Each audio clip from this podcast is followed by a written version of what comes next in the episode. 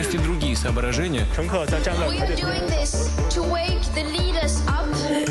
La revue de presse internationale sur Europe 1. Nous irons en Italie et en Chine ce matin. Première étape, l'Algérie. Bonjour Nourchaïn. Bonjour. De quoi parle-t-on à Alger ce matin? Hier, c'était le troisième anniversaire du Hirak. L'événement a fait l'objet de plusieurs titres de journaux. C'était un certain 22 février 2019, ce rappel Liberté, qui met en titre Le Tournant. Un mouvement populaire dont l'ampleur et la mobilisation ont ébloui le monde, poursuit le journal.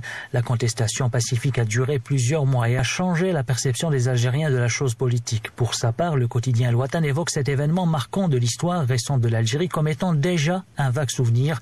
Il titre en une, il était une fois le Hirak. Et pourtant, cette immense mobilisation populaire contre un cinquième mandat de Bouteflika a fini par arracher plusieurs victoires, à commencer par la fin de règne pour le système Bouteflika resté 20 ans au pouvoir.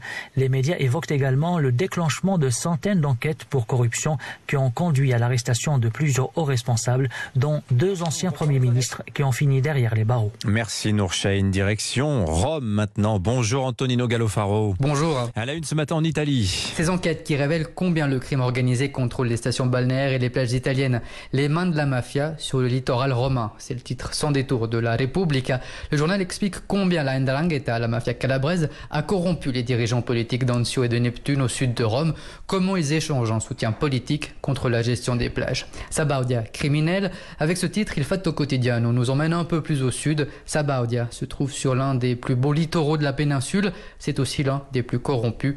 Le maire est impliqué dans un système criminel, écrit le Corriere della Sera, même système que près de Rome, corruption et favoritisme gèrent les plages, selon Il Poste. Il y a quelques jours, la presse italienne se faisait déjà l'écho des inquiétudes de propriétaires de stations balnéaires. Avec la libéralisation des concessions dès 2024, ils craignent de nouvelles infiltrations mafieuses. Merci Antonino. Direction la Chine pour terminer. Bonjour Sébastien Le Belzic. Bonjour. De quoi parle-t-on à Pékin ce matin? À la une de l'actualité en Chine, ces émissions de rencontres amoureuses à la télévision mettant en scène des personnes âgées. Le magazine Sixstone revient sur le succès d'une émission, Blind Date, dans laquelle des seniors au parler très cru font exploser l'audimat.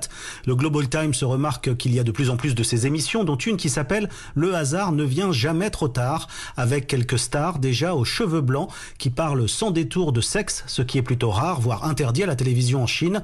Mais cette fois, il s'agit de briser les tabous et de permettre aux retraités chinois, ils sont plus de 260 millions, rappelle Sixton, de vivre une histoire d'amour après 60 ans. Le South China Morning Post raconte qu'une femme a attiré près de 300 000 prétendants sur son réseau social avec des phrases type j'ai une voiture, une maison, maintenant je veux rencontrer l'homme parfait. Et pour faire le tri, elle n'hésite pas à leur demander les certificats de divorce ou l'avis de décès de leur épouse. Merci Sébastien.